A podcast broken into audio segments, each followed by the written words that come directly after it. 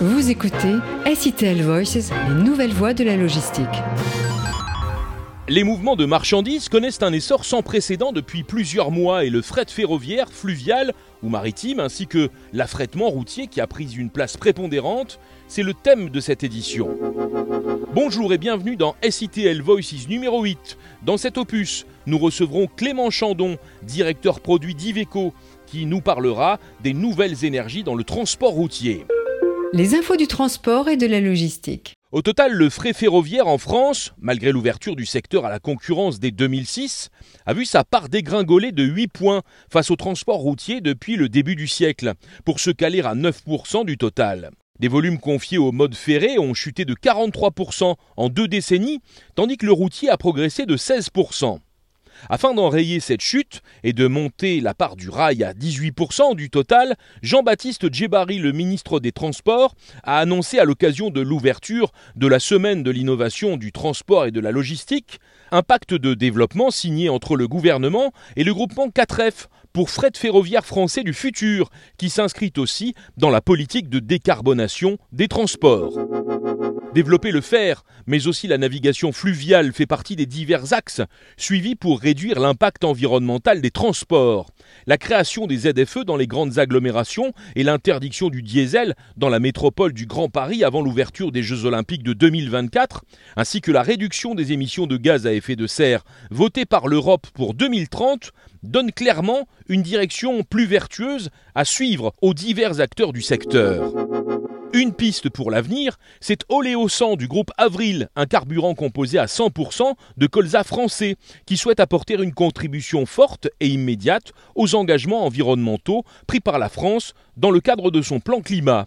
Marie Tournois, responsable de la communication. Ah, on sent un énorme engouement euh, Déjà, on est sur une énergie qui est très très simple à mettre en place. C'est un substitut immédiat au gasoil, mais aussi on a une, une responsabilité RSE on répond véritablement à des problématiques qui sont à la fois sur les transitions agricoles, les transitions énergétiques, les transitions alimentaires.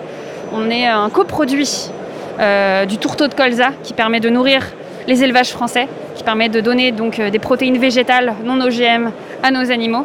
Et donc on exploite l'huile alimentaire qui n'est pas euh, utilisée sur le territoire français pour en faire du biodiesel et offrir donc une alternative pour la transition énergétique. Donc on a un véritable soutien et on est prêt à accompagner euh, les professionnels euh, dans cette évolution.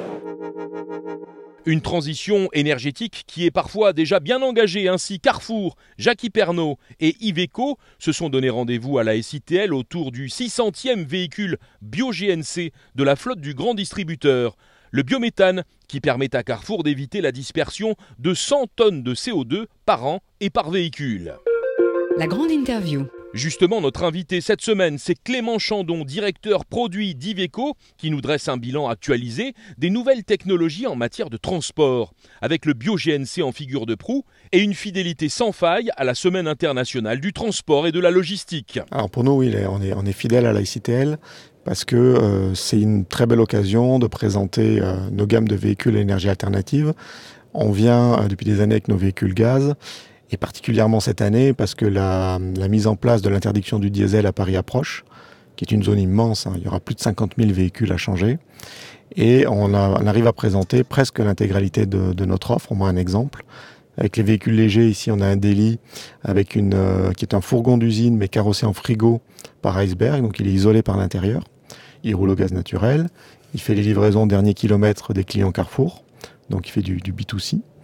À l'extérieur, on a son grand frère, qui est un 26 tonnes, qui est, euh, fonctionne au gaz également, avec un frigo qui fonctionne au gaz. Et euh, lui, il approvisionne les magasins de proximité, donc par exemple les Carrefour Market qui sont au centre-ville.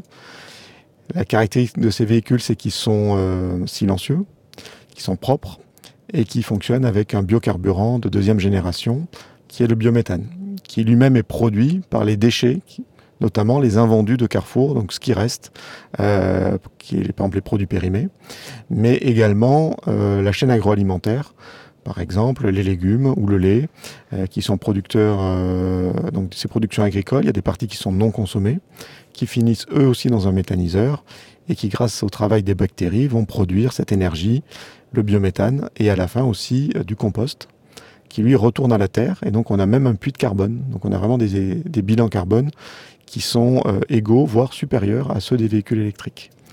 Et finalement, on complète notre offre ici avec le tracteur routier au gaz naturel liquéfié, qui lui va faire le national, euh, et voir l'international en utilisant toujours la même énergie. Donc euh, on démontre ainsi qu'avec cette énergie euh, renouvelable et alternative, on peut faire tous les segments du transport. Le gaz naturel véhicule, on a l'impression parce que c'est dans l'air du temps, d'être vertueux, mais c'est une technologie et un usage qui dure déjà depuis très longtemps. On a démarré en 96 avec les premiers camions, les premiers bus, mais à cette époque-là, c'était les marchés publics. Donc pour les camions, c'était essentiellement de la collecte d'ordures ménagères. Et, euh, et, puis on avait des bus. Et donc c'était finalement euh, l'action des mairies pour déjà euh, abaisser euh, les niveaux de pollution, donc notamment les NOx et les particules, qui réduisent euh, notre, notre espérance de vie. Et puis le bruit, qui est aussi un polluant majeur des villes. Et puis beaucoup plus récemment, en fait, essentiellement depuis, même si on a eu des précurseurs en 2008, euh, essentiellement depuis 2015, on voit le secteur des transports qui devient majeur et qui aujourd'hui fait 95% de nos ventes. Alors on a bien sûr de la livraison et puis on a du transport, euh, y compris de matières dangereuses. On sait presque tout faire. Et le dernier secteur qui se développe fort, c'est le TP, qui lui aussi a des contraintes environnementales fortes à respecter. Et donc, on va voir des bennes, bennes et grues, et puis pourquoi pas des aspiratrices de terre, et puis du transport de béton, et tout ça maintenant avec des véhicules au gaz. Mairie, euh, véhicule administratif, c'est aussi un marché en plein développement euh, dans ce type de véhicule Et oui, parce que les, pour protéger la qualité de l'air, les mairies euh, mettent des restrictions de plus en plus fortes. Alors à Paris, on a un exemple très frappant, puisque 1er janvier 2024, c'est la fin du diesel à Paris pour tout le monde, y compris pour les, camions les plus lourds. Mais, et donc la mairie de Paris, elle, elle se veut exemplaire, puisque elle met des interdictions pour protéger la qualité de l'air, et donc depuis déjà des années, elle n'achète plus aucun véhicule diesel ce qui ouvre en fait finalement à elle, mais à ses prestataires également, euh, un nombre de configurations euh, de véhicules assez impressionnant. Euh, j'ai parlé des benneurs ménagères, mais on a bien sûr les laveuses, les balayeuses, les nacelles qui vont travailler sur les réseaux électriques et de télécommunications, les petits véhicules qui vont venir détaguer dans les rues, jusqu'à l'engin de fourrière, et j'en passe et des meilleurs.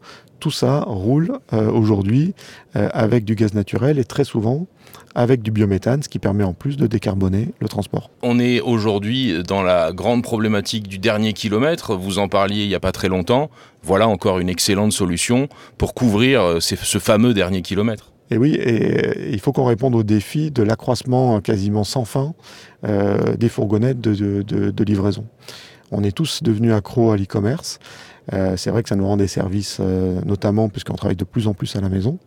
Donc c'est très pratique mais euh, ce marché ne fait que croître. Et euh, il faut donc qu'on ait des véhicules propres parce que euh, sinon on va se retrouver avec de la pollution qui augmente parce qu'on a tous envie de se faire livrer chez nous. Voilà, ici par exemple le cas de Carrefour. Carrefour a démarré avec les véhicules lourds, donc des tracteurs 44 tonnes, des porteurs 19-26 tonnes pour livrer les plus petits magasins. Et maintenant développe beaucoup le e-commerce. Il y a deux ans, on était ici avec Casino, euh, qui a un plan pour avoir 600 véhicules euh, dédiés e-commerce tous au gaz. Et ben, Carrefour, idem ici avec ce véhicule de notre client Cogépar, qui a 8,5 mètres cubes euh, de capacité frigo et qui va livrer les clients Carrefour en centre-ville en faisant le moins de bruit et le moins d'émissions possible. Pour rappel, on n'a presque pas de particules. On est à 90% de particules en moins que les diesels de dernière génération. Et on a aussi quasiment aucun oxyde d'azote, notamment le NO2, qui est typique de la pollution automobile, puisqu'on est à moins 85% sur le NO2. Et votre marché euh, est déjà bien établi, bien installé, on va dire, même s'il est toujours en progression euh, C'est une histoire qui a déjà 25 ans dans le poids lourd. Euh, le gaz dans la mobilité, les véhicules particuliers, c'est très fort dans certains pays, mais pas en France. Par contre, en France, on est le premier marché d'Europe du GNV, mais il y a d'autres grands marchés, euh, notamment l'Allemagne, euh, l'Italie, l'Espagne, l'Angleterre aussi est un grand marché. Et euh, ça se développe aussi très fort à l'est de l'Europe et jusqu'en Russie. pour nous, c'est très important parce qu'on a beaucoup investi et du coup, on a une position dominante. On représente en France et en Europe plus de 50% du marché. Et dans notre mix de vente, c'est déjà, notamment sur les poids lourds, un véhicule sur deux. Donc voilà, c'est très avancé. Ça représentait quelques pourcents il y a 10 ans et aujourd'hui 50% de nos ventes. Et si je vais dans le domaine du bus, alors où on a également une offre électrique et hybride, le diesel strict, c'est moins de 25% de ce qui sort de nos usines. Donc on va vers euh, un mix énergétique et une disparition euh, euh, croissante de la, de la part du diesel et très avancée déjà chez Iveco quelque part, j'ai envie de dire que nous, on représente ce que nos, confrères, les autres constructeurs, seront dans 10 ans. Mais comme on a démarré il y a très, très en avance, euh, bah, notre, la transition énergétique chez nous est déjà très avancée. J'imagine que vous êtes aussi déjà en train de réfléchir au futur. Quel sera le futur? Quelles seront les grandes directions et quelles sont les aspirations pour le futur? Le vrai challenge, c'est euh, décarboner. Donc il faut aller plus loin que l'énergie qu'on utilise, il faut savoir comment on la fait. L'électricité, elle peut être carbonée, donc il faut en sortir. En France, globalement, c'est fait, mais ça repose sur du nucléaire, mais au moins, elle est très peu carbonée. Euh, il, faut, il y aura une part pour les biodiesels également.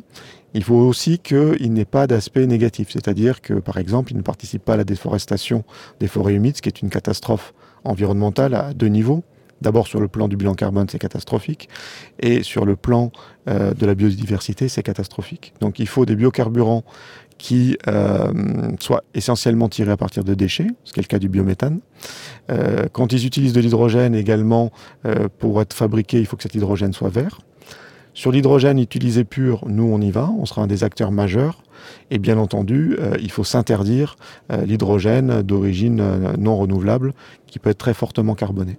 Et puis, donc on sera sur tous ces marchés-là. On sera notamment avec un, produit leader en termes de technologie sur les tracteurs à batterie, puisqu'on va aller jusqu'à 450 km quand aujourd'hui les premiers tracteurs à batterie font une centaine de kilomètres. Sur l'hydrogène, on poussera cette autonomie à 800 km. Et le gaz euh, va rester pour nous euh, l'énergie non diesel dominante. Elle va pas du tout être remplacée par l'électrique ou l'hydrogène, mais l'hydrogène et l'électrique vont renforcer notre offre euh, de véhicules non diesel. Mais ça prendra du temps. Parce que ces technologies sont plus chères et que dans le transport, si on est plus cher, comme on est dans un secteur ultra compétitif, on perd des marchés. Donc il faut absolument que tous les constructeurs arrivent, avec l'aide de l'État également, à trouver des solutions plus vertueuses, mais qui ne soient pas plus chères euh, pour leur permettre en fait, de se développer et de trouver des clients. Clément Chandon, directeur produit d'Iveco, merci. Les brèves de l'actualité. L'Union des entreprises de transport et de logistique de France présente sa feuille de route pour doubler la part du ferroviaire d'ici 2030. Une approche logistique au sens large basée sur la complémentarité entre les modes de transport et les connexions de l'ensemble des acteurs. Pour atteindre les objectifs du doublement de la part du fret ferroviaire d'ici à 10 ans et installer cette relance dans la durée, il doit se réinventer en devenant une composante majeure d'une solution logistique globale au service des chargeurs, précise l'Union TLF. Dernière innovation pour le groupe Stern, le vélo cargo tri-température, équipé de compartiments congélation et réfrigération, présenté à la SITL. Ce sont les filiales ATS Santé et Novea qui l'utiliseront pour assurer en ville une logistique éco-responsable du dernier kilomètre. Son système de technologie dométique permet le suivi de l'historique ainsi que le réglage des températures.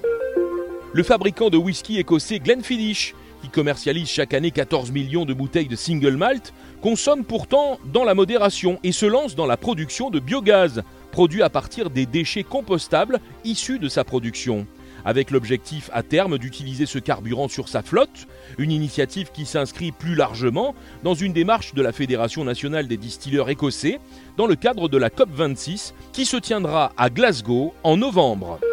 SITL Voices, c'est votre podcast. À retrouver toutes les deux semaines sur toutes les plateformes populaires de podcast. C'est la fin de ce numéro 8 de SITL Voices, notre prochain rendez-vous dans une quinzaine, où il sera question d'infrastructures au sens général, les ports et les entrepôts notamment.